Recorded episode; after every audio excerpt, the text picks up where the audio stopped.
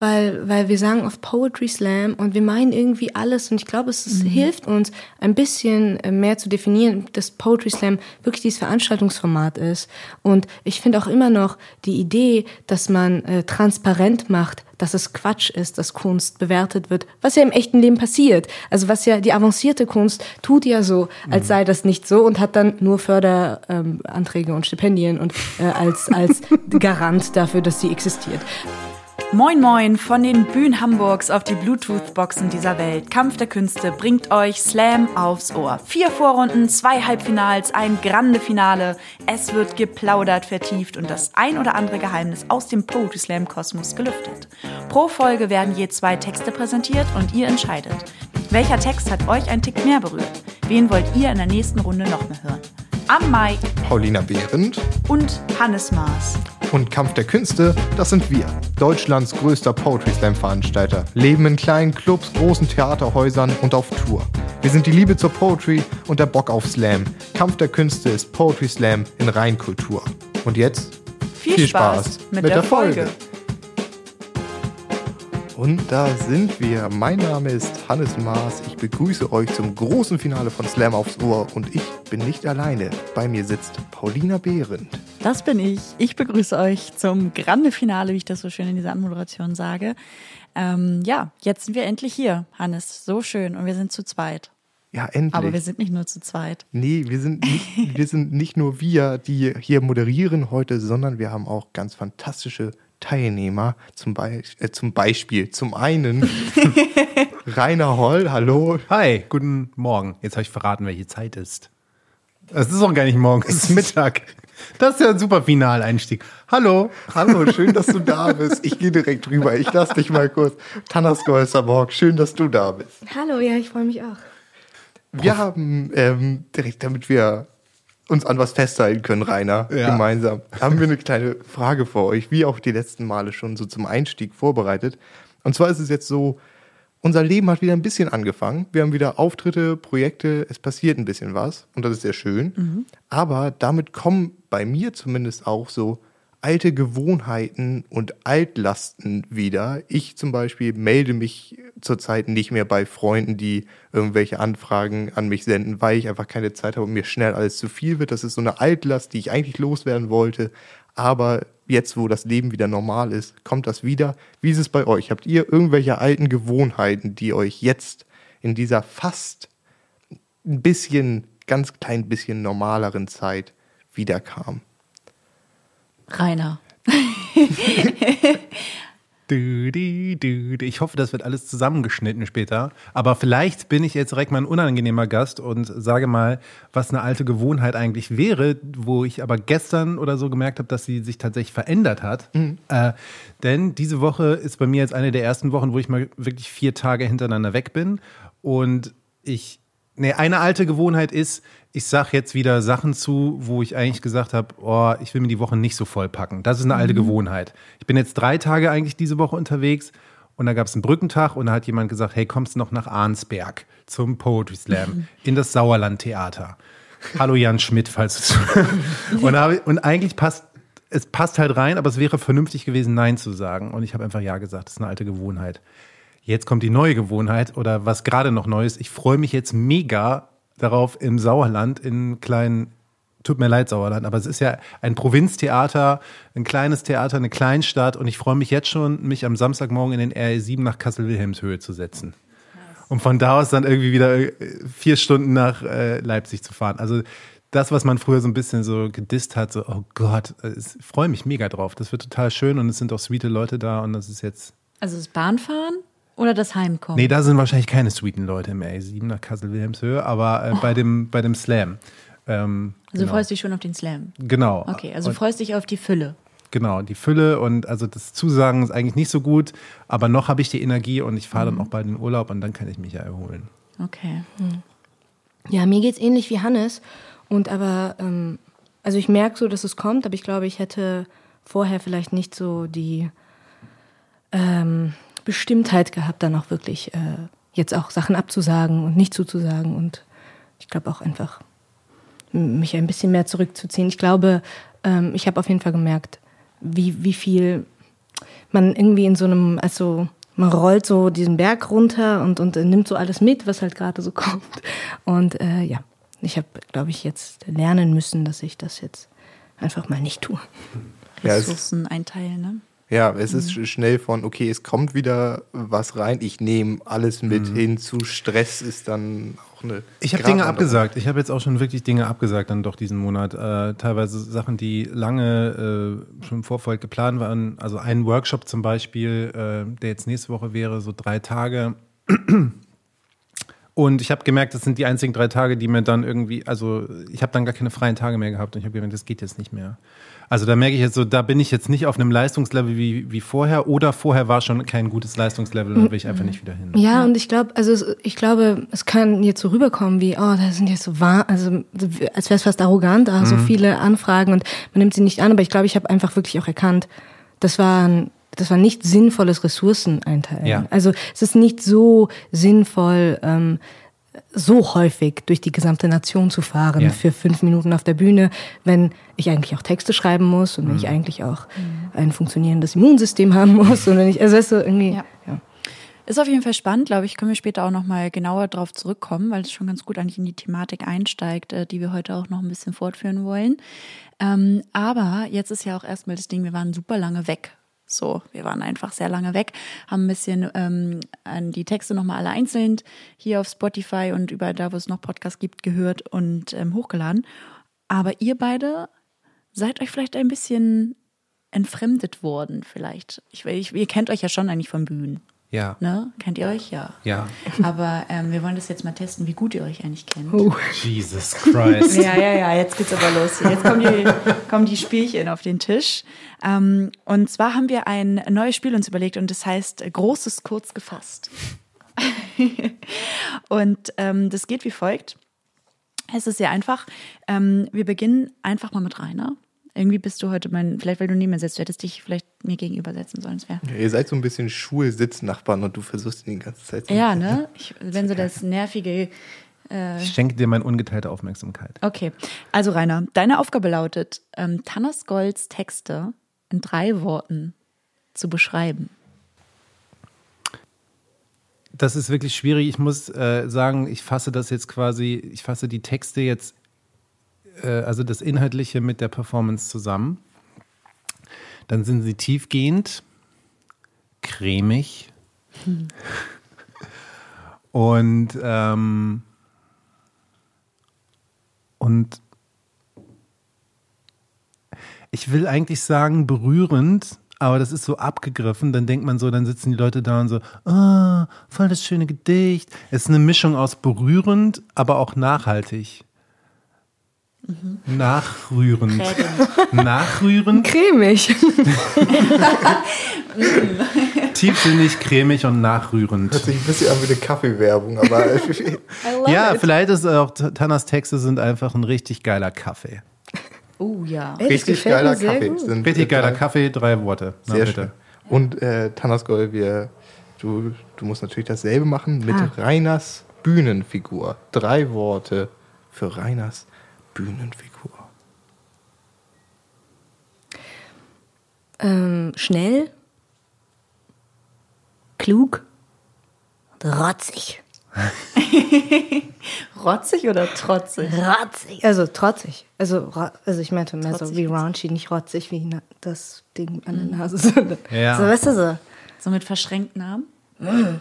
Nee, nicht, nicht trotzig. Also nicht, nicht wie ein Kind, sondern so nee, jemand, glaub, der einfach schon, so. Ah. Ich habe schon verstanden. Ich, ich glaube, ich weiß, wie sie es meinen. Rotzig, aber nicht so wie ein Bengel, sondern so. Nee. Wie ein Rockstar. Halt. Wie ein Rockstar. also rockig. wow. Nein, rockig klingt, klingt, klingt veräppelnd. Ja. Bist du unzufrieden mit rotzig? Nee, nee, ich weiß genau, wie du es meinst. Gut. Raunchy. Raunchy, exactly. Ja, ja, genau. that's it. Das ja, that's the word. Raunchy. Mhm. Nehmen wir so, glaube ich, ne?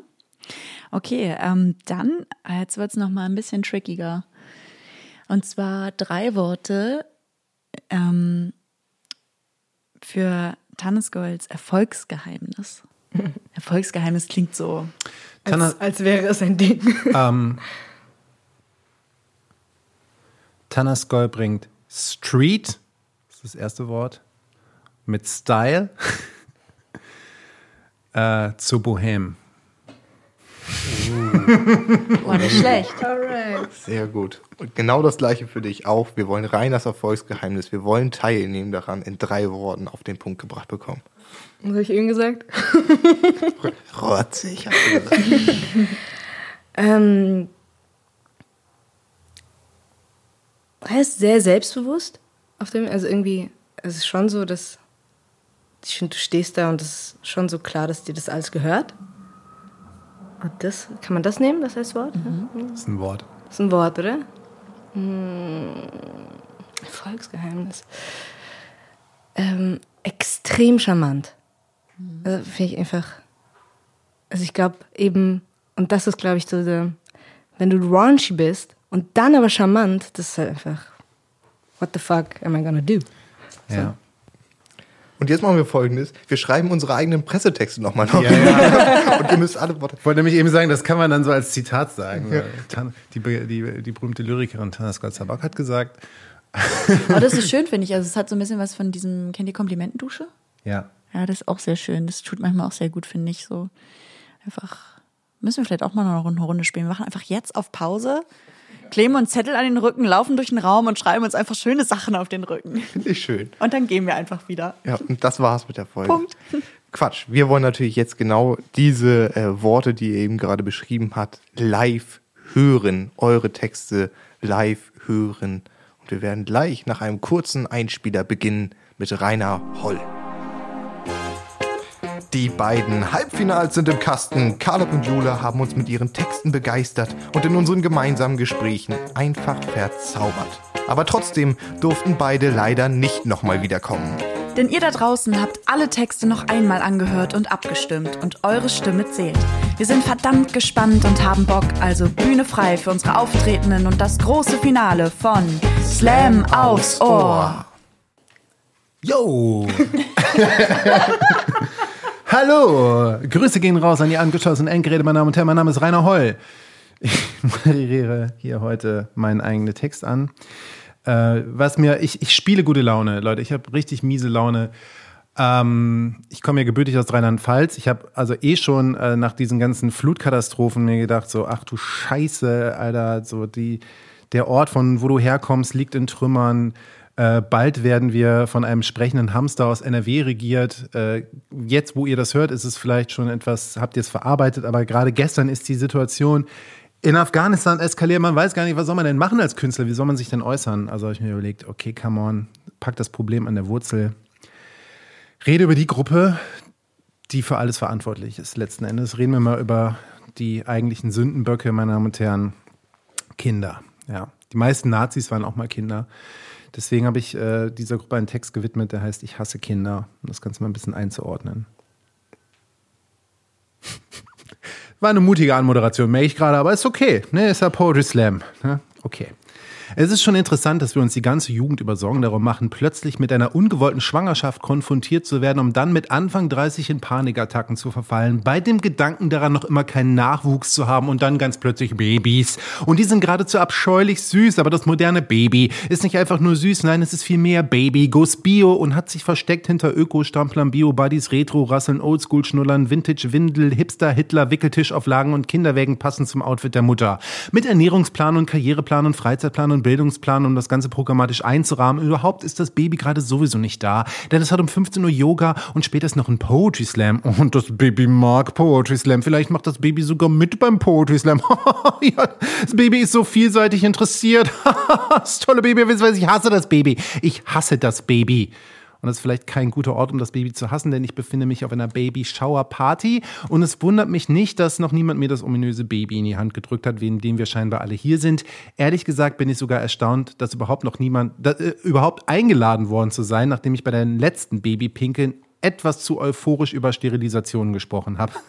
naja, Andreas, der Vater des Neugeborenen, gerät unangemessen ins Schwärmen über seinen neuen Sprössling. Schau ihn dir an, unseren kleinen Wonneproppen, wie er da sitzt und sabbert und einfach nur die Welt entdeckt. Ist er nicht das Produkt wahrer Liebe? Ist er nicht einfach ein Geschenk des Himmels? Ist er nicht einfach nur ein Wunder? Und ich denke mir, nein, es ist ein Fabian und ganz ehrlich, ich glaube, er hat gerade ein bisschen Sand gegessen. Ich finde ja heutzutage, also das mit dem Sand, das macht ihn ganz sympathisch, denn heutzutage gibt es viel zu wenig hässliche Babys, so richtig ehrliche Kackpratzen. Heutzutage sind Babys immer so schön und cool und krass und durchgestylt und besser angezogen als man selbst. Dann heißt es immer, oh, der kleine Corbinian im Kordstrampler, die kleine Fürchte Gott Destiny in Pastell. Ich fasse es nicht. Das sind Hipster-Babys, das steht ihnen quasi auf der Stirn geschrieben, da steht groß Hipster-Baby und sogar in ihren Gläschen, auf ihren Gläschen steht in fetten Lettern Hip. Aber das erzähle ich das natürlich alles komplett gelogen mit der Süßheit, denn wenn man mal ehrlich ist, haben Babys neben einem im Verhältnis zu ihrem Körper viel zu großen Kopf und geradezu abscheulich lächerlich überdimensionierten Glubschaugen drin. Vor allen Dingen eine Eigenschaft. Es sind kleine, mit Verlaub, Arschlöcher. Das beginnt schon mit der angeborenen Egoismus, mit dieser Kühnheit, mit dieser Dreistigkeit, mit dem sie dir sofort nach der Geburt entgegenschreien. Mir ist kalt! Ich will mein Essen! Lass mich nicht sterben! Wo ist mein Uterus? Von Anfang an nur ich will, ich will, ich will. Naja, zum Glück sind auf der Party auch andere Kleinkinder anwesend. Der kleine Jason Fitzcarraldo regt sich gerade darüber auf, dass seine Pommes zu lang sind. Kinder sind einfach die größten Drama Queens. Nein, ich will kein Brokkoli essen. Ich will zu McDonald's. Ich will immer zu McDonald's. Ich will, dass wir im McDonald's wohnen. Warum können wir nicht im McDonald's wohnen, Mutter? Und dieser frische Tee, dieser frische Tee ist mir viel zu heiß. Willst du, dass ich sterbe, Mama? Soll ich mir das Maul verbrennen? Puste ihn gefälligst kühl. Und dann pustet man ganz sachte und dann ist der Früchtetee zu kalt. Naja, Kinder sind ein Segen.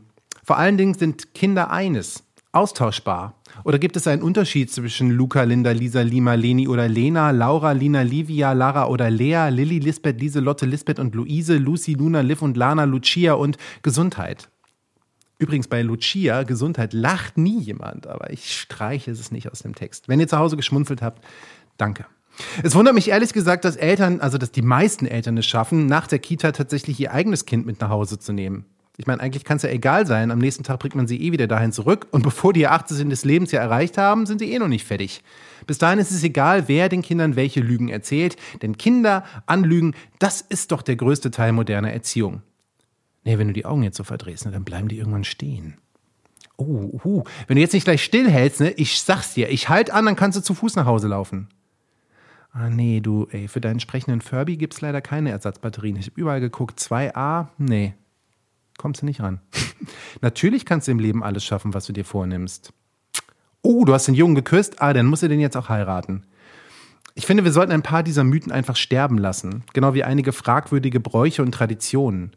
Weihnachten? Nee, nie gehört davon. Was? Geschenke? Das wäre mir neu. St. Martin? Ja, St. Martin, das kenne ich. Ne? Das ist das Fest der sozialen Umverteilung. Hier nimm schon mal die Fackel und jetzt singen wir das lustige Lied.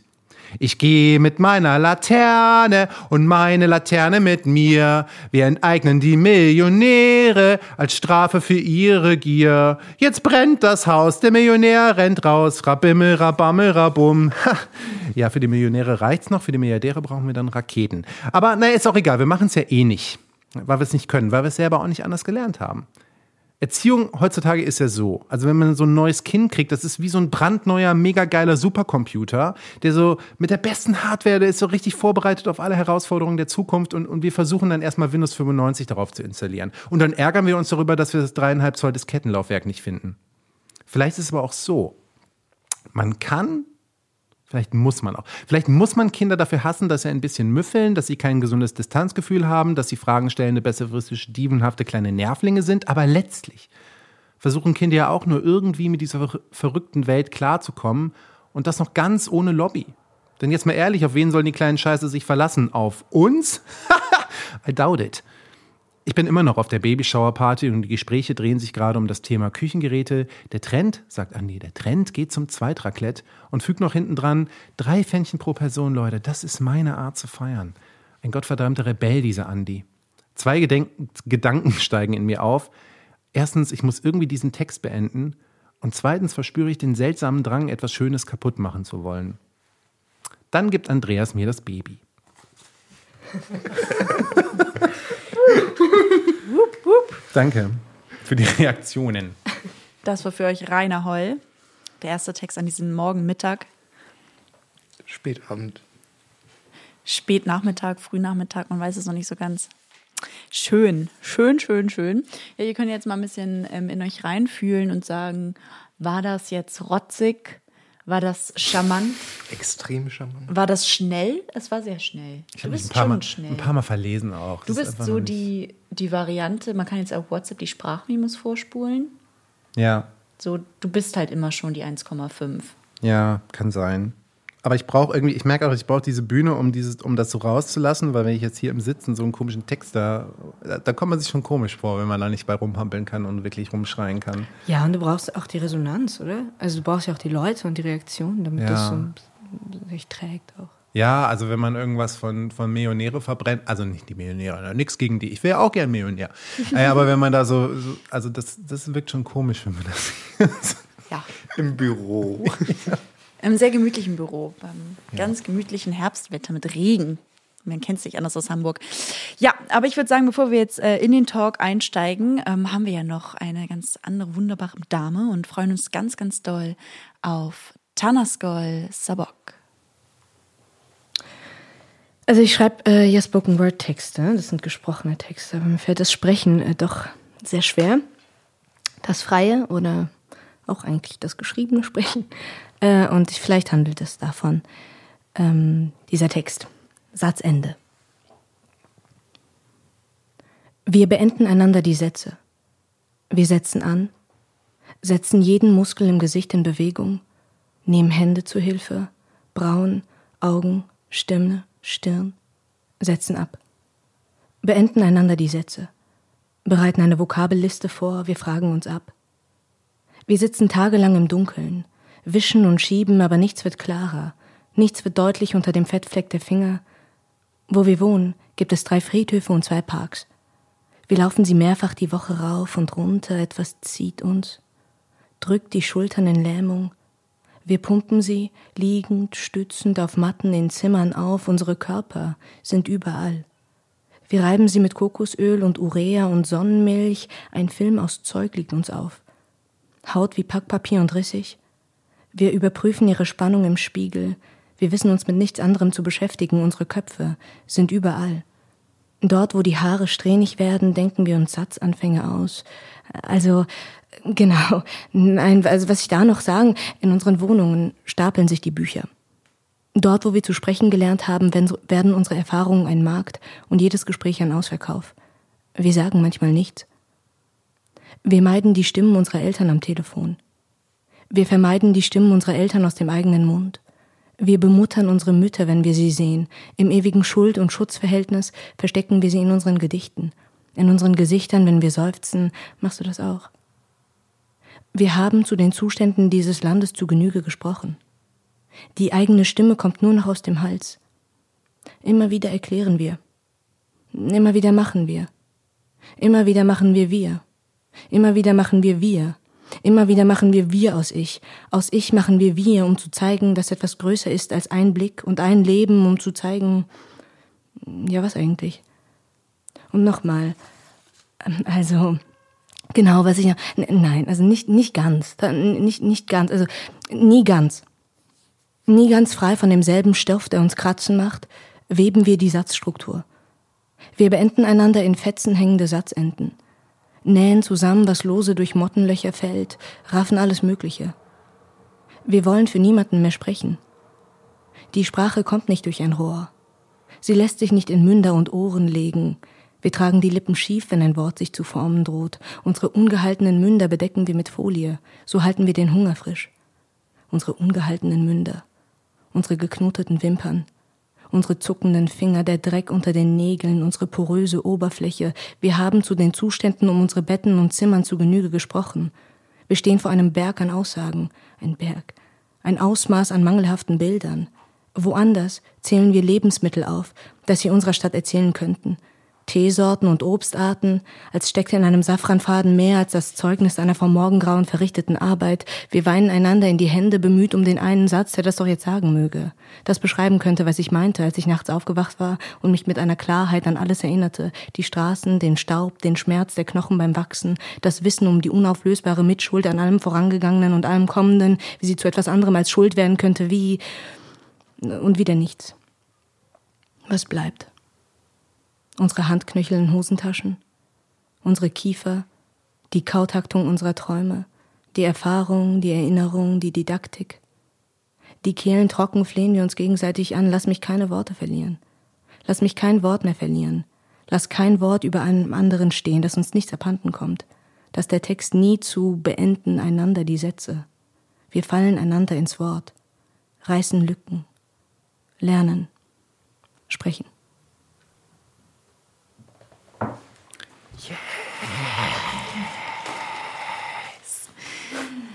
Vielen, vielen Dank. Ähm, das waren jetzt für euch da draußen beide Texte. Und ähm, ja, jetzt geht es um euch. Vergleicht das. Vergleicht das, ja, das ist halt, das ist Slam, so wirklich, ist halt exakt das. Aber es ist ja auch irgendwie das, das Wunderbare dran, finde ich. Ja. Also du bezahlst für eine Veranstaltung, kriegst halt 28 ja. Events in einem. Das wäre ein sehr langer Poetry Slam, aber ja, im Prinzip. Aber selbst in Texten hast du ja schon manchmal Kontraste. Ja, das stimmt. Ja, auf jeden Fall sehr vielen Dank. Wunderschöner Text auch äh, von Tanaskol an dieser Stelle. Ich liebe dem einfach zu lauschen. Ich könnte mir das auch abends zum Einschlafen anmachen. Also ich glaube, es geht vielen da draußen so. Ähm, ja. Genau, und äh, nachdem wir jetzt beide Texte gehört haben, könnt ihr da draußen uns eure Meinung kundtun, welchen der beiden Texte ihr besser fandet. Es ist sehr, sehr schwer zu sagen. Ihr seid nicht ohne Grund hier im Finale und ihr da draußen habt die beiden ins Finale gewotet und genauso könnt ihr jetzt auch einen Gewinner oder eine Gewinnerin voten und das könnt ihr tun, indem ihr uns auf Steady unterstützt. Ähm, geht auf Steady, gebt da Kampf der Künste ein und da könnt ihr dann verschiedene Pakete auswählen und uns das fängt mit drei Euro im Monat an, unterstützen, damit das Ganze hier weiterlaufen kann und ihr kriegt dafür halt eben die Berechtigung abzustimmen und euren Gewinner, eurer Gewinnerin, eure Stimme zu geben. Das hast du wunderschön gesagt. Jetzt fehlt nur noch das Swiped Up. Ja, dann bist du richtig in der Insta-Werbung drin. Ich hatte ein bisschen Zeit zu üben auf jeden Fall. ja, ich habe das schon gemerkt. Hier Pause gemacht haben, habe ich mich Ja, mal ja. zu Hause aufgenommen. und Genau. Cool. Steady, steady. Hannes wird jetzt Blogger. Ja, hey, ich meine, wer weiß, was für eine Zukunft ich noch habe mit Apropos, apropos Zukunft, oh, was für eine Überleitung. Ey, wir spielen uns hier die Worte zu, es ist fantastisch. Ähm, also, wir hatten das Thema ja vorhin schon ein bisschen ähm, mit Erfolgsgeheimnis. Ähm, an der Stelle ist mir eine Frage eingefallen, die möchte ich jetzt einfach mal stellen, weil es mich auch mal interessiert. Wir sind jetzt im Finale angekommen und ankommen ist ja auch so ein Begriff, glaube ich, den so viel, viel äh, im Moment so da ist, insgesamt bei ganz vielen Menschen. Ähm, wo will man hin und ist man angekommen? Und würdet ihr sagen, dass ihr schon angekommen seid? Ich bin gerade aufgebrochen. Ah, Ich weiß nicht, ob wir das in den letzten, also ich weiß nicht, ob wir darüber in der letzten Folge gesprochen haben, aber da ging es ja auch darum, dass, ähm, ähm, also generell geht es ja oft darum, dass Leute im Slam anfangen, Ach so, weil die, sprungbretttechnisch, weil das ja. Sprungbrett, also weil auch die, die äh, es keine Gatekeeper gibt. Also dass einfach Leute, also du kannst auf jede Bühne, theoretisch auf sehr viele Bühnen und findest ein Publikum und dann die meisten Leute und genau Caleb hat das ja erzählt, dass äh, der schreibt jetzt ja auch viel fürs Fernsehen und so, dass sehr viele Leute sehr viele verschiedene Sachen machen und bei mir ist jetzt ja auch so eigentlich du hast den Comedy-Preis gewonnen. Herzlichen Glückwunsch an dieser Stelle ich habe den Comedy-Preis gewonnen. Ja, und einen Kabarettpreis habe ich dieses Jahr auch gewonnen. Und jetzt bin ich ja natürlich verwirrt. Und den besten Poetry Slam der Welt in Berlin neulich. Ja, jetzt Also muss man sich bin wieder jetzt entscheiden. Poetry Slam. Genau, aber auf jeden Fall soll es ja ins, ähm, ins, äh, ins Solo gehen. Und ähm, ich gucke mir gerade viel Material an, also tatsächlich auch so, so vermeintlich piefiges deutsches Kabarett, was Volker Pispers mal vor zehn Jahren gemacht hat, was amerikanische Comedians machen und überleg mir so, wo so meine Stimme da ist und Mhm. versuche da was Neues zu erarbeiten und damit halt solo Fuß zu fassen. Und gleichzeitig ist, bin ich ja auch noch im Slam drin. Wir sind ja beide, wir sind ja in einem Slam-Format hier auch. Das heißt, für mich ist es gerade eher so aufbrechen als ankommen, aber vielleicht ist das bei vielen Künstlerinnen und Künstlern ja der Ort, wo man ankommt, dass man, also Wieder aufbricht. Ja. Also fürs auf. Ja, ich weiß, was du meinst. Also vielleicht bist du schon angekommen ja. und jetzt geht es wieder ums Aufbrechen. Also wenn du stagnierst und irgendwie äh, denkst, ich entwickle mich nicht weiter. Also wenn du jetzt noch zufrieden bist mit dem Zeug, was du vor zwei Jahren geschrieben hast oder vor drei oder vor vier, so dann ist, ich will nicht sagen, dann stimmt was nicht, auch dogmatisch, aber ich glaube, das liegt der Sache doch irgendwie inne, dass man immer was Neues sucht. So deswegen, Ja. ja.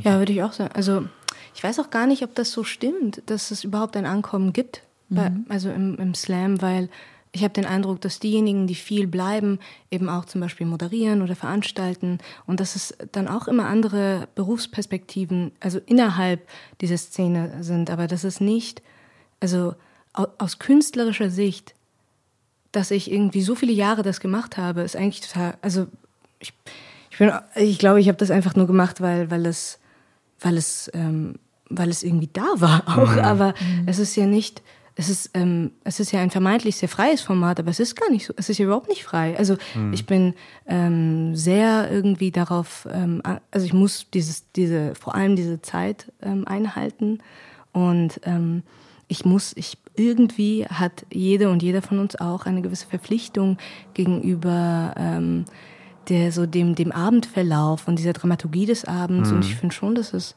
äh, also das sind sehr einschränkende Dinge, deswegen weiß weiß ich jetzt auch nicht, ob ob es so ein Ankommen gibt von wegen, mhm. jetzt bin ich richtig hier, also jetzt habe ich richtig gelernt, fünf mhm. Minuten Texte zu schreiben. Also es ist irgendwie ja. so, oh gut, wahrscheinlich gibt es das. Also ich, hab, aber ich hatte das Gefühl, angekommen zu sein, jetzt wieder in der Post, es, wir sind nicht in der Post-Corona-Phase, aber immerhin gab es ja jetzt ja das Auge des Sturms oder so, keine Ahnung, also Events. Als es das erste wirklich große Event war, letzte Woche war dieser hm, die Berliner Veranstaltenden nennen es halt den besten Poetry Slam der Welt. Etwas kokett, das sieht man, das beäugt man hier in Hamburg äh, wahrscheinlich auch mit dem, also das ist natürlich scherzhaft gemeint. Aber es ist einfach ein sehr großer Open Air Poetry Slam. Und ähm, nochmal vor 500 Leuten zu stehen und irgendwie da was reinzubrüllen und äh, so Energie rauszulassen und das, dann wieder was zurückzukriegen, worüber wir auch das letzte Mal gesprochen haben, mhm. dass man halt sich dann beim Publikum auch bedient. So, da habe ich gedacht, ah, jetzt bin ich wieder da. So, das, so mhm. weil man sich das wiederholen kann, dieses Gefühl. Aber gleichzeitig gebe ich Tanaskol recht, es ist ja auch eine Maschine, die einfach immer funktioniert hat. Man ist von Auftritt zu Auftritt zu Auftritt immer weiter und es war halt immer da. Also für mich war, glaube ich, so mhm. dieses Ding, ich habe, glaube ich, einfach nur gebraucht, dass, dass es auch, also dass es überhaupt einen Ort gibt, weil ich wusste nicht, dass es sonst Orte gibt auf mhm. eine Art, einerseits und andererseits auch, ähm, jetzt habe ich vergessen, was ich sagen wollte.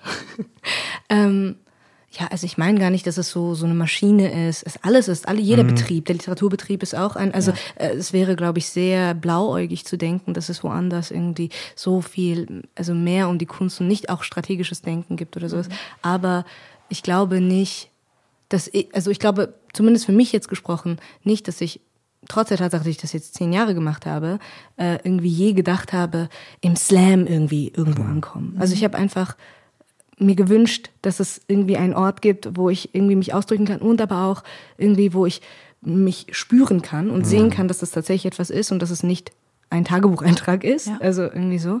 Aber es war nie irgendwie keine Ahnung. Ist auch bei den Nationals waren wir zusammen, ja, aber oder? Das, aber das ist doch eine super Formulierung. Äh, ein Ort, wo man sich spüren kann. Also das ist doch immer, und, und wenn man das dann nicht mehr so hat, dann, dann ändert man halt seine Position so ein mhm. bisschen, wo man, bis man dann wieder was spürt. Und dann und in dem Moment ist man vielleicht angekommen, aber man muss ja dafür trotzdem in Bewegung bleiben. Sowieso finde ich ankommen. Also wo du das jetzt gerade sagst, wenn ich es ankommen, auch einfach ja nichts, ist kein statisches Verb, finde ich. Also ankommen finde ich ist was hoch Dynamisches. So, und wenn es halt ist, auf einer Reise anzukommen oder in einem Ort anzukommen, um sich zu bewegen. Also in dem Moment, nicht, wo du ankommst, machst du ja einen Haken. Und das wäre ja blöd. Dann ist ja wie ein, dann, weil ja, nach dem Haken ist ja Schluss. So. Ja, aber ankommen kann ja auch bedeuten, wie Tanasko jetzt eben sagte, so für sich halt irgendwie so ein Safe Space zu entdecken, zu finden, Erkenntnisse erlangen irgendwie und sich darin wieder neu zu entfalten und sich dann wieder zu bewegen. Und mhm. in dem Sinne ist man ja schon angekommen, dass ihr ja auch erstmal in dem Sinne schon angekommen, dass ihr keine Alternative im Beruf sucht, gerade zum Beispiel, oder? Oder habt ihr jetzt, also dass Rana jetzt eigentlich jeden Morgen aufwacht und sagt, Mann, ey, hätte ich mal das Lehramtsstudium beendet, so, oder? Okay, aber das ist ja dann, das ist dann ja um, Beyond Slam ein Ankommen. Mhm. Also es ist ein, ein ähm, in so einem Einverständnis damit sein, dass das schon in Ordnung ist oder genau. dass, dass das jetzt, es ist, also es, ich glaube, ich, ja, ich verstehe schon, wenn du sagst, dass es ein dynamisches Wort ist, aber es ist tatsächlich, Meldung. Nein, ich weiß, nee, aber es suggeriert halt, äh, ja. es suggeriert ja tatsächlich, also ich glaube, ich habe, ich bin angekommen bei der Entscheidung, dass ich für immer in Bewegung bleiben muss oder etwas anderes suchen muss. Ja, siehst du? Also, genau. So, und so habe ich auch das Gefühl, angekommen zu sein. Also, weil ich auch äh, jetzt im Slam, glaube ich, akzeptiert habe, da reden wir vielleicht auch gleich noch so ein bisschen drüber, so auch wo, wo war das Poetry Slam?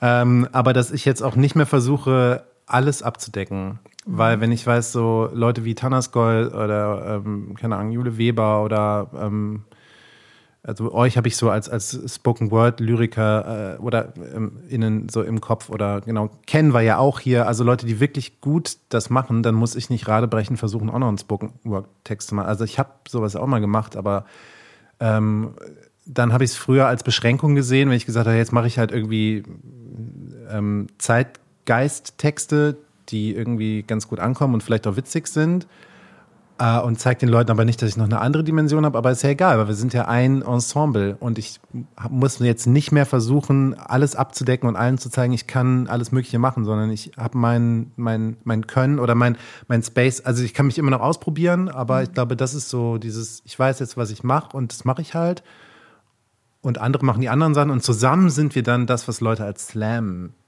Oh. Ja, okay, also ich finde, das ist voll die schöne Herangehensweise, aber ich, also ich, ich glaube nicht, dass wir sind kein Ensemble. Also wir sind, wir sprechen uns nicht ab. Wir wissen nicht, was nach uns auf der Bühne passiert, auf eine Art und und eben ich, ich glaube, es ist gut, äh, an einen Punkt zu kommen, wo, wo, wo man nicht alles machen muss, eben weil, also ich kann das und das und das und das muss ich irgendwie auf Teufel komm raus, all diese äh, Talente oder Fähigkeiten oder was auch immer irgendwie bis zum, bis zur höchsten Stufe irgendwie mhm. treiben. Das, ich verstehe, dass das irgendwie einem auch etwas abnimmt und auch viele Wege frei macht ja. in eine andere Richtung. Das ist, glaube ich, sehr gut. Aber aber wenn das tatsächlich daran liegt, dass du weißt, dass an dem Abend schon jemand da ist, der irgendwie spoken, das, das finde ich abs, das ist ja, das ist ja tragisch. Also weißt du, was ich meine? ich würde auch nicht sagen, dass ich mich dann dadurch quasi zensiere, aber ich glaube, so generell weiß man ja, dass ein Slam in der Regel so verschiedene mhm. Stimmen abdeckt oder. Aber das würde ja auch bedeuten, dass du eigentlich auch gar nicht mehr für dich schreibst, sondern nur noch für einen Abend. Für das Event.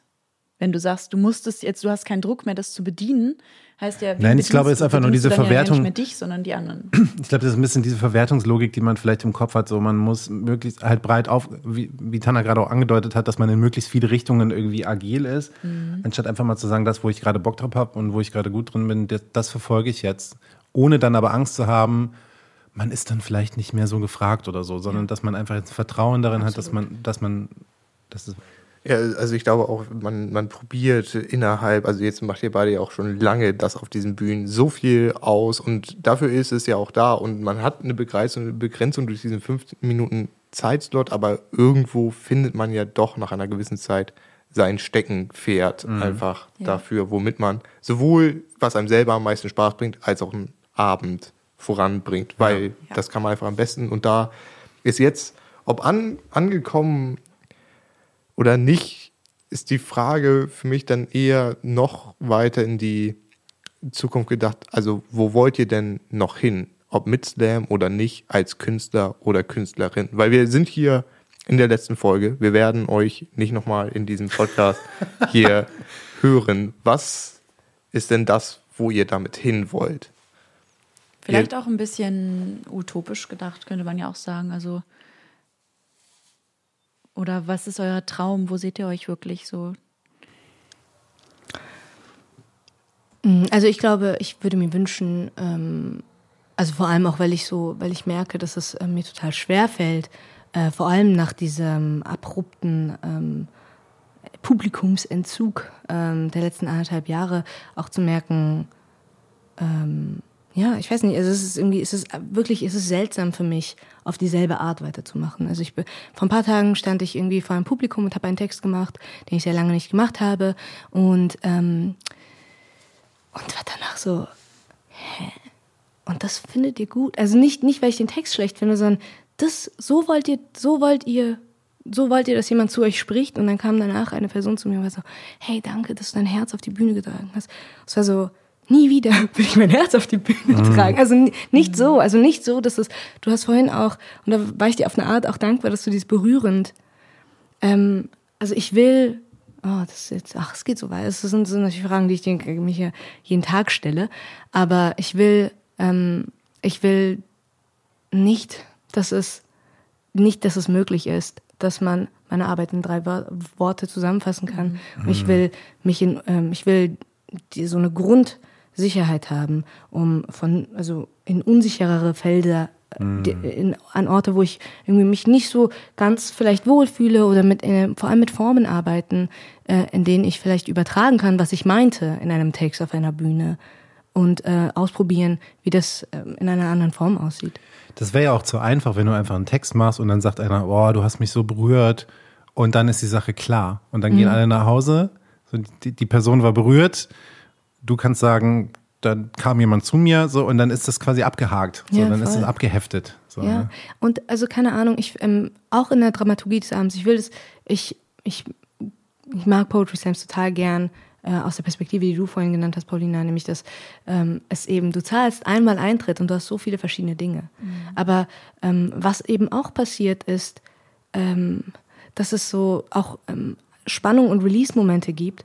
Und ich merke, dass ich oft auch ein moralischer Release bin an, an diesen Orten. Und ich, äh, ich glaube, ähm, weißt du, also. Ich habe, äh, ja. Ich, also ich breche das total gerne, weil neulich war auch äh, vor mir eine Person, die halt über äh, Alltagsrassismus in Deutschland ähm, gesprochen hat. Und ich habe ja eben auch den Text ein bisschen rotzig anmoderiert, aber ich fand das, ich finde das immer ganz geil, wenn die Leute rotzig. sagen, also es ist ein 90 Prozent weißes, 99 Prozent weißes Publikum. Und, und und dann ist natürlich wichtig, dass die Themen angesprochen werden so. Und äh, aber ich habe manchmal das Gefühl, das sagen aber Kabarettisten ja auch schon seit Ewigkeiten so, das ist dann der Ablassbrief für das linke Gedächtnis und dann klatscht man das einmal ab ab und fühlt sich irgendwie so, ah.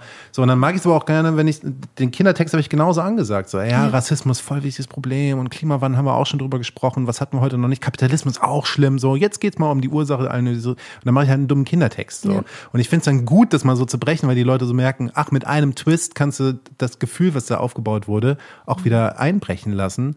Und ähm, genau, es ist ja gut, wenn du irgendwie es schaffst, subversiv was zu vermitteln, was sie nicht ganz einordnen können, was aber nachklingt. Ja, total. Nee, finde ich auch. Und ich glaube aber, genau, also ich habe einfach so den Eindruck, dass ich das vielleicht für mich einfach nicht, also oder, oder einem Missverständnis ähm, lange anheimgefallen bin, so einem Brechtchen Glauben irgendwie an, an, an, an, an so eine Form von Vermittlung auf der Bühne. Und, und ich glaube nicht, dass das also ich glaube, ich habe das, ich habe wirklich das Gefühl, dass Leute genauso wie, wie halt Instagram funktioniert, das ist halt einfach so, ah okay, jetzt habe ich ja die Information dazu bekommen, mhm. also muss ich nicht das Buch dazu lesen, ja, oder muss ich irgendwie so, ja, ja. ist auch nicht, also so ein bisschen das. Ähm, ach ich sehr viel, ja. Ich, ich glaube, ich verstehe, was du meinst. Nein, ich habe das Gefühl, ich versuche gerade ganz viel äh, Verschiedenes abzudecken, was ich meinte, aber ich jetzt habe ich Vielleicht ist es auch so ein, so ein ähm, weiß ich nicht, faules Abnicken und auch irgendwie so eine Genugtuung, ich gehe zum Slam und damit habe ich schon genug Gutes für die Welt getan, weil da reden 80 Prozent der Leute für die Gesellschaft und ich unterstütze das ja schon passiv, indem ich einfach zuhöre und sage, es berührt ja, mich. Und, und das ist so, ja. Hm? Und ich meine, es wäre doch cool, wenn das nicht so wäre, also genau. wenn es einfach wirklich das Unterhaltungsformat Poetry Slam ist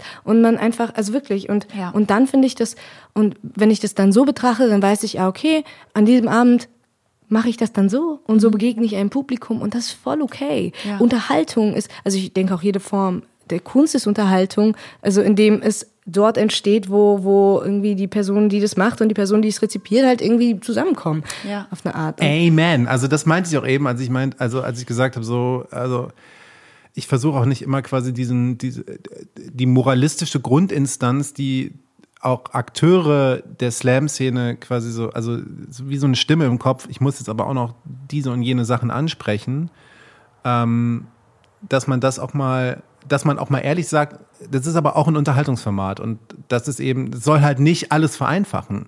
Es soll auch nicht nur witzig sein. Ähm, und es soll vor allen Dingen gar nichts sollen, sondern jeder, jede Person soll machen können, was sie will.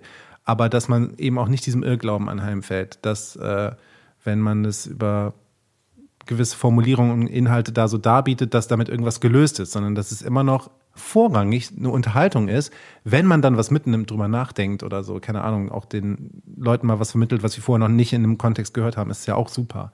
Ja. Aber, es ist trotzdem nur ein Samen, wie du damals so schön gesagt aber hast. Aber also ich finde auch, man darf weder das Wort Unterhaltung unterschätzen, als auch ein Publikum, das sich unterhalten lassen möchte, weil einige Leute sind halt auch genau dadurch unterhalten, dass sie etwas Politisches hören und eine Meinung wiedergespiegelt wird, ja. die sie vielleicht in ihrer Familie so nicht hören und ja. alleine damit sind und gegen ihre Onkels und Tanzende, Tanzen, Tanten gegen Anwetter müssen, ja, wenn sie, äh, weil ja. sie irgendwie eine Impfgegner in Familie haben und dann gehen sie zu einem Slam und lassen sich unterhalten von etwas, wo sie merken, okay, hier spricht jemand etwas aus, wie ich äh, Aber eine fühle. Unterhaltung ist für mich auch immer noch eine Interaktion. Also so wo der Begriff herkommt, ist eine Kommunikation irgendwie da und nicht nur eine Beschallung und eine Adaption und nach Hause gehen und sagen, jupp, und dann morgen geht's wieder weiter. So, und das finde ich an manchen Stellen schon so ein bisschen schade und dass sich dieses ganze, diese ganze Thematik auch immer weiter politisiert, habe ich schon auch den Eindruck und immer spezifischer wird. Also ich habe manchmal das Gefühl, man geht zum Slam und obwohl es nicht als Themenslam ausgezeichnet ist, ist es inzwischen schon ein Themenslam. Ja. So, und nicht mehr dieses wirklich Kunst. So. Da also, da, also ja? Entschuldigung, nein, sprich ja, nee, aus. Nein. Nee. nee, also ich finde, also ich meinte damit nicht, ich meinte damit nicht, äh, dass es nicht, ich, ich finde schon, wenn ich auf einer Bühne bin, äh, ähm, oder wenn überhaupt Körper auf Bühnen sind, ist das per se politisch. Es ist einfach so, weil ähm, das ist ja, also können wir irgendwie noch so mehr sehr über irgendwie Privilegien und dieses ganze Vokal, diese ganzen Vokabellisten eben, die jetzt gerade irgendwie rumfliegen, damit wir irgendwie self-aware sind oder was auch immer. Aber es geht einfach darum, so wir müssen uns als historische Figuren auch irgendwie verstehen. Und wenn ich dann aber ähm, Haltung irgendwie in einem Text vermitteln will oder wenn ich also vermitteln ist eh schon falsch, aber wenn ich irgendwie über über etwas äh, schreiben möchte.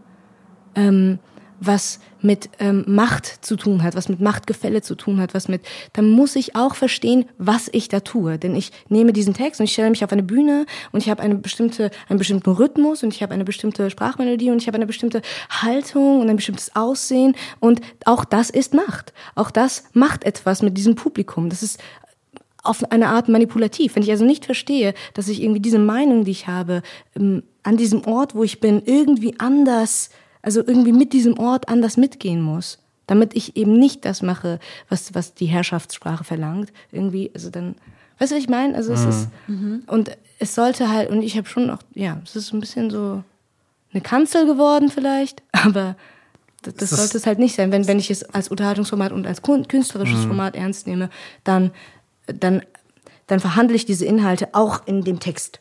Also dann, dann streitet der Text in sich schon wenn ja. es um einen Streit geht. Dann, also weißt du, all diese mhm. Dinge. Ja. Ich glaube, es sind einfach auch ganz, ganz unterschiedliche Perspektiven auch auf dieses Format, könnte ich mir vorstellen. Und jeder Künstler an sich hat da wahrscheinlich auch so seinen eigenen ähm, Kampf, seinen eigenen ne, es soll Vor allen Dingen soll es künstlerisch sein, oder? Also genau das. Und das ist wahrscheinlich aber dann auch die Kunst, also die Summe aus all diesen Kämpfen, die dort dann und all die Fragen. Also ich finde, Tana hat zwei gute Sachen angesprochen. Einerseits äh, erstmal, also das Wort Vokabelliste ist, ist ja sehr passend, weil man dann, das ist, die Vokabelliste ist dann so ein bisschen was wie der Go-To-Plan, so, so wird es jetzt gerade gemacht und das muss man jetzt gerade so, so und so werden die Dinge jetzt gesagt. Ähm, und dann wäre es ja mal geil, aber davon abzuweichen oder die Dinge anders zu formulieren. Weil dann ist es, finde find ich, ein künstlerischer äh, Take an die Sache. Also dann bin ich vielleicht überrascht.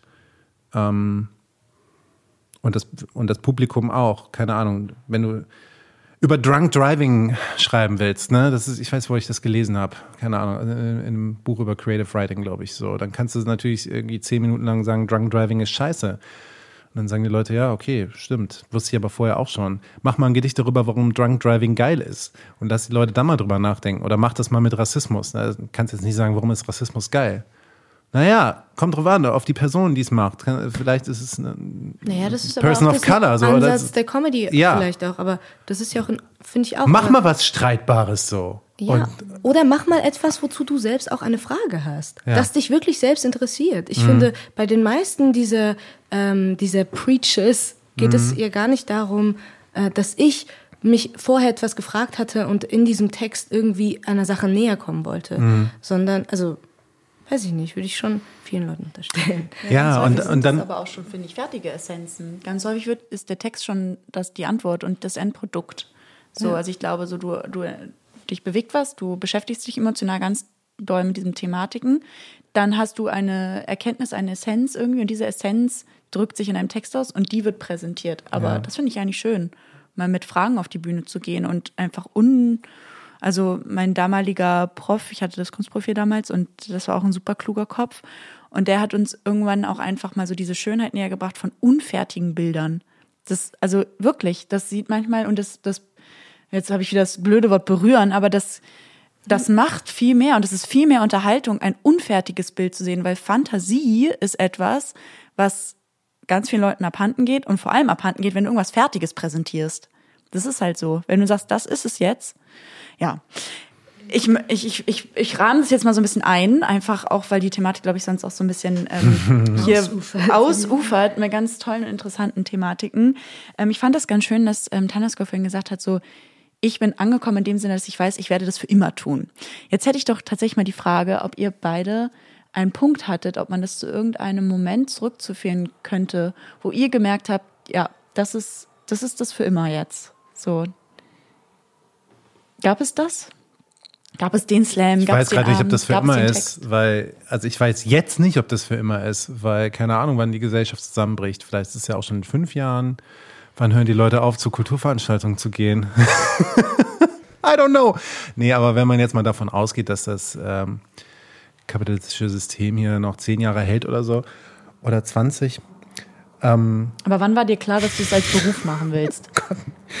Bist du reingerutscht? Kulturpessimismus am frühen Morgen. Nee, ja, ich bin reingerutscht. Ich, äh, ich weiß nicht, ob ich es auch schon mal im Podcast erzählt hatte, aber ich bin äh, nach Leipzig gezogen vor vier Jahren und habe das da, 2017 habe ich das dann quasi schon acht Jahre gemacht, äh, aber nicht das Gefühl gehabt, dass ich schon hauptberuflich mache und habe mir dann noch einen Job gesucht, weil mein Arbeitslosengeld ausgelaufen äh, ist, weil ich habe vorher in Berlin gewohnt und habe dann noch vers wirklich versucht, einen Job zu finden. Das hat nicht so gut geklappt und in Leipzig war es dann Zeit, einen Job zu finden und dann habe ich mir einen Callcenter organisiert und ich hätte am 2. Januar 2018 anfangen sollen, im Callcenter zu arbeiten. Und das habe ich dann irgendwie gepostet bei, bei Facebook, weil äh, ich habe da den Vertrag unterschrieben, genau äh, fünf Jahre nachdem ich mein Masterzeugnis bekommen habe. Mhm. So, Was und, hast du studiert? Äh, angewandte Literatur, Kulturwissenschaften. Und ich habe den Jahrgangsbestenpreis gewonnen für meine Arbeit über David Foster Wallace. So, und das stand auf dem Zeugnis drauf und ich so, haha, war ich noch bester und jetzt gehe ich ins Callcenter. Nichts gegen Callcenter, wenn ihr im Callcenter arbeitet, ihr seid auf jeden Fall HeldInnen der, äh, Leistung, äh, der Servicegesellschaft. Danke. Und ähm, für einen Dienst. Also nichts dagegen. Aber dann haben die Leute gesagt, hey, aber du machst doch irgendwie Kunst. Ich war gerade Berlin-Brandenburg-Meister geworden mhm. im Poetry Slam. Und selbst da habe ich noch nicht gedacht, ich könnte das jetzt machen. Und dann habe ich überlegt, will ich wirklich anfangen im Callcenter zu arbeiten, hatte ich aber irgendwie keinen Bock drauf. Und dann habe ich mal geguckt, was habe ich schon an Aufträgen für nächstes Jahr. Und dann war mir schon klar, hey, ja, stimmt, ich kann das eigentlich. Und ich bin ja jetzt Berlin-Brandenburg-Meister, ich kann jetzt mal überall auftreten. Und dann habe ich halt gesagt, jetzt kaufe ich mir die Bankcard 100 und dann mache ich das mal ein Jahr. Mhm. Und nach dem einen Jahr hat es halt funktioniert, also es hat sofort funktioniert. Mhm. Wenn man sich darauf einlässt, funktioniert es halt sofort. Aber da habe ich schon acht Jahre Slam gemacht, da, vier davon professionell halbwegs. Mhm. Und dann erst ist es passiert, also ich bin so richtig so reingestolpert worden. Es ja. ist richtig, und selbst Leute, ich habe, ich hatte neulich ein Gespräch mit Bodo Wartke, der ist ja wirklich ein Kleinkunst-Riese, kann man sagen. Seit 20 Jahren macht er das. 25-jähriges Jubiläum hat er heute. Der hat nämlich bei einem bei einer Veranstaltung gefeatured.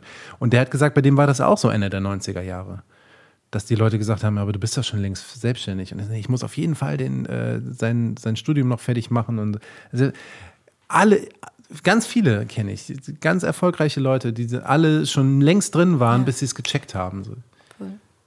Mhm.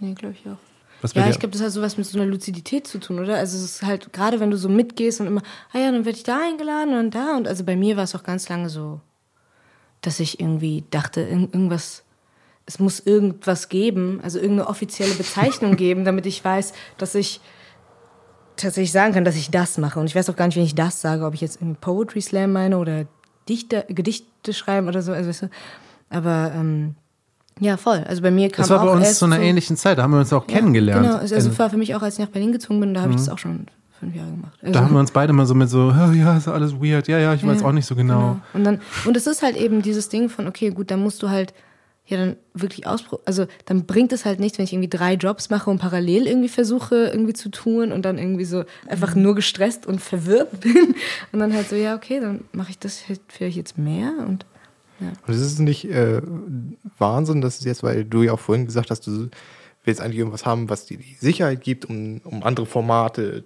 für dich zu erschließen und, und was anderes auszuprobieren, dass auf einmal jetzt Slam, wo man irgendwie reingestolpert ist, was immer noch ein super junges Format im Gegensatz zu einem anderen Stand-up-Comedy, Musik und sowas ist, dass das jetzt auf einmal für so viele Leute so ein Sicherheitsding ist. Jetzt mal fernab vom letzten Jahr, aber das ist, okay, ich kann mit durch Workshops, durch Auftritte selbst veranstalten, ein Einkommen haben, dass ich meine Miete zahlen kann und kann dann nebenbei mich darauf konzentrieren, den Hamburger Comedy-Pokal zu gewinnen. Und also, dass das auf einmal ein Sicherheitsnetz ist, ist doch auch. Ja, aber auch dank der Menschen, die das halt überall machen. Ne? Dank der vielen Veranstaltenden, die es gibt, dank der vielen Veranstaltungen, die gemacht werden. Und, und das will ich aber auch nochmal sagen, glaube ich, auch dank der, der Leute, also Leute, auch ihr zu Hause, wenn ihr irgendwen habt in eurem Bekanntenkreis, der eine Person, die irgendwas macht und ihr denkt, das ist gut, dann sagt den Leuten mal, dass es gut ist oder ja. dass euch das gefällt. Weil die brauchen das alle. Die, jeder. Also ich kann euch jetzt aus, aus dem Stand ein paar slammende Menschen nennen. Ein paar von denen sind vielleicht schon mal deutscher Meister gewesen. Da würdet ihr euch wundern, wie viel Selbstzweifel die auch haben. Tan hat eben gesagt, ich bin selbstbewusst, aber auf der Bühne, das spiele ich auch noch vor. Ja. Also geht zu den Leuten und sagt denen das. Das sind ganz wichtige. Irgendwann glaubt man das vielleicht.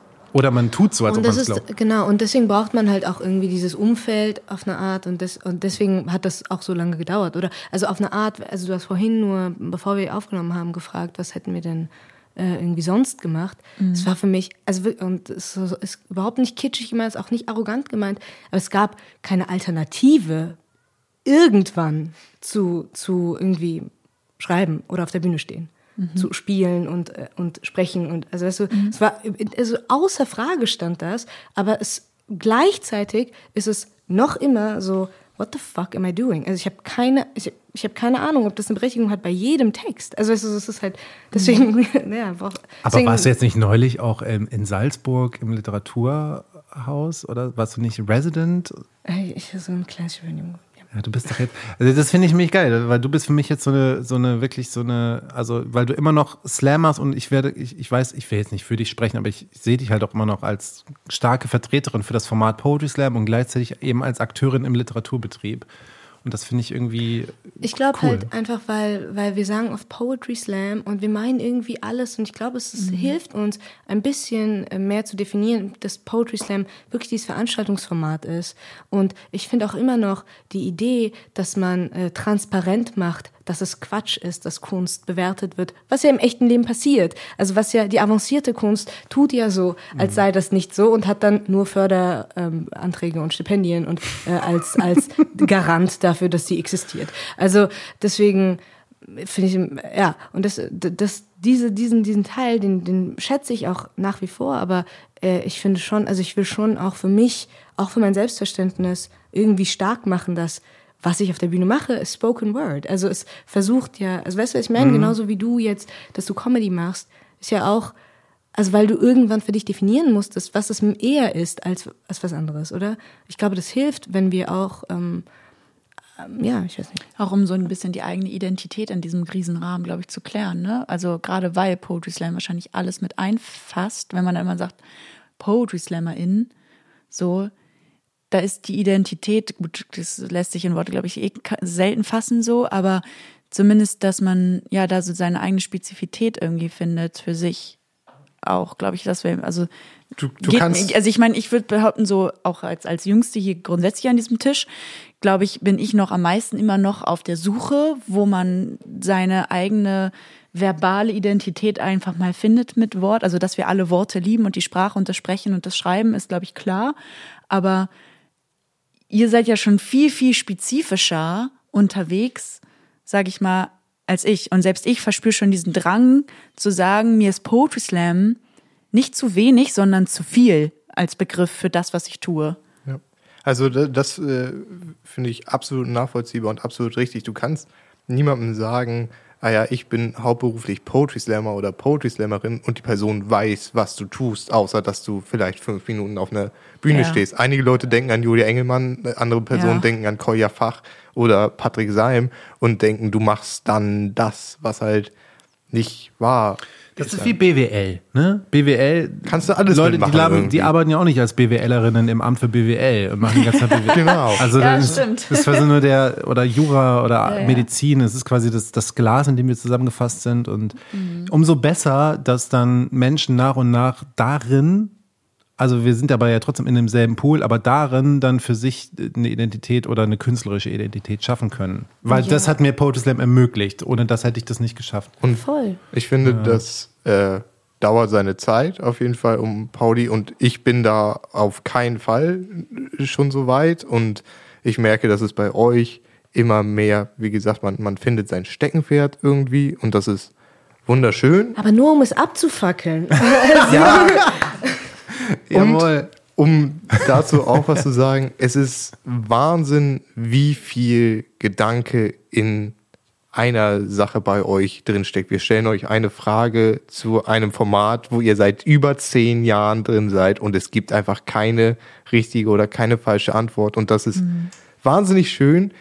Ich möchte an dieser Stelle sagen, ich lasse dich gleich ah, noch. Ja, doch. So eine komm. schöne Klammer. Ja, der macht Und so eine schöne Klammer, nämlich, weil deine, hold that thought, aber deine Anfangsfrage war ja schlechte Angewohnheiten und mit, mit Slammen, anderen slammenden Personen über Slam zu reden, war immer so ein bisschen verpönt. Und jetzt neulich so der erste Slam und wir haben genau so eine Diskussion nachts um, um zwei Uhr so und die Zukunft von Slam und so und nur über Slam geredet und es war wieder richtig gut. Auf jeden Fall auch da ähm, an die HörerInnen draußen, das ist auf jeden Fall im Backstage passiert genau das. Einem, manchmal kommen Leute rein und sagen, ey, lass uns heute bitte nicht über Slam reden, einfach über alles, weil es einfach irgendwie so omnipräsent dann ist, weil man halt seit zehn Jahren das tut. Und ich bin unfassbar froh, dass ihr das seit zehn Jahren tut, weil das die Möglichkeit gegeben hat, dass ihr heute hier saßt. Vielen Dank ähm, dafür und ich hoffe, dass ihr uns auf jeden Fall nicht nur als Format macht das, was ihr wollt, aber auf mhm. den Bühnen dieses Landes und dieser Welt erhalten bleibt, denn ihr seid zwei wundervolle KünstlerInnen und damit verabschiede ich, verabschieden wir euch. Vielen Dank ja. für diese Folge. Vielen, vielen Dank an euch. Danke euch und danke, danke auch für dieses Format, weil, ähm, nur ganz kurz, aber weil man spricht zwar im Backstage auch über Slam ständig, aber diese Form, wie wir hier sprechen, also in den letzten drei Folgen, so wurde auf Slam-Bühnen oder auch im Backstage selten gesprochen, finde ich. Ja, stimmt. Und ich habe nicht gedacht, dass ich auch selber was dabei lerne oder ja. ne, in so einen Gedankenprozess komme. Also auch von mir Voll. vielen Dank. Danke. Sehr schön. Dann hören wir uns nochmal im Auto. Bis dann. Puh, wir haben es geschafft, Pauli. Das Finale ist im Kasten. Was für eine Folge. Ähm, ich bin immer noch ganz aufgedreht von all dem, was beredet wurde. Wie geht's dir?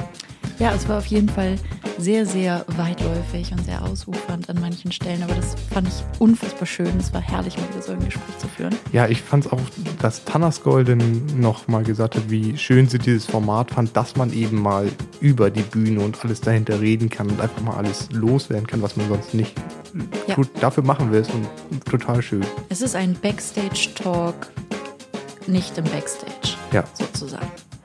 Und wenn euch das Ganze auch gefallen hat, so sehr wie uns, dann könnt ihr jetzt mitvoten bis zum 25.08., wer gewinnen soll. Die zweite Staffel von Slam aufs Ohr. Alle Steady-Supporterinnen können jetzt schon auf den Link in den Shownotes klicken und mitvoten. Und alle anderen, die sich sagen, oh, ich will auch gerne mit Teil dessen sein und mit abstimmen, dann werdet Steady SupporterInnen hier bei uns für 3 Euro im Monat. Kann es schon losgehen. Wir haben mehrere Pakete für euch da zusammengestellt. Schaut da vorbei und werdet Teil unserer kleinen Slam aufs Ohr Familie. Und wir haben noch einen weiteren Link in den Show Notes für euch. Und zwar wollen wir wissen, wie euch das Ganze gefallen habt.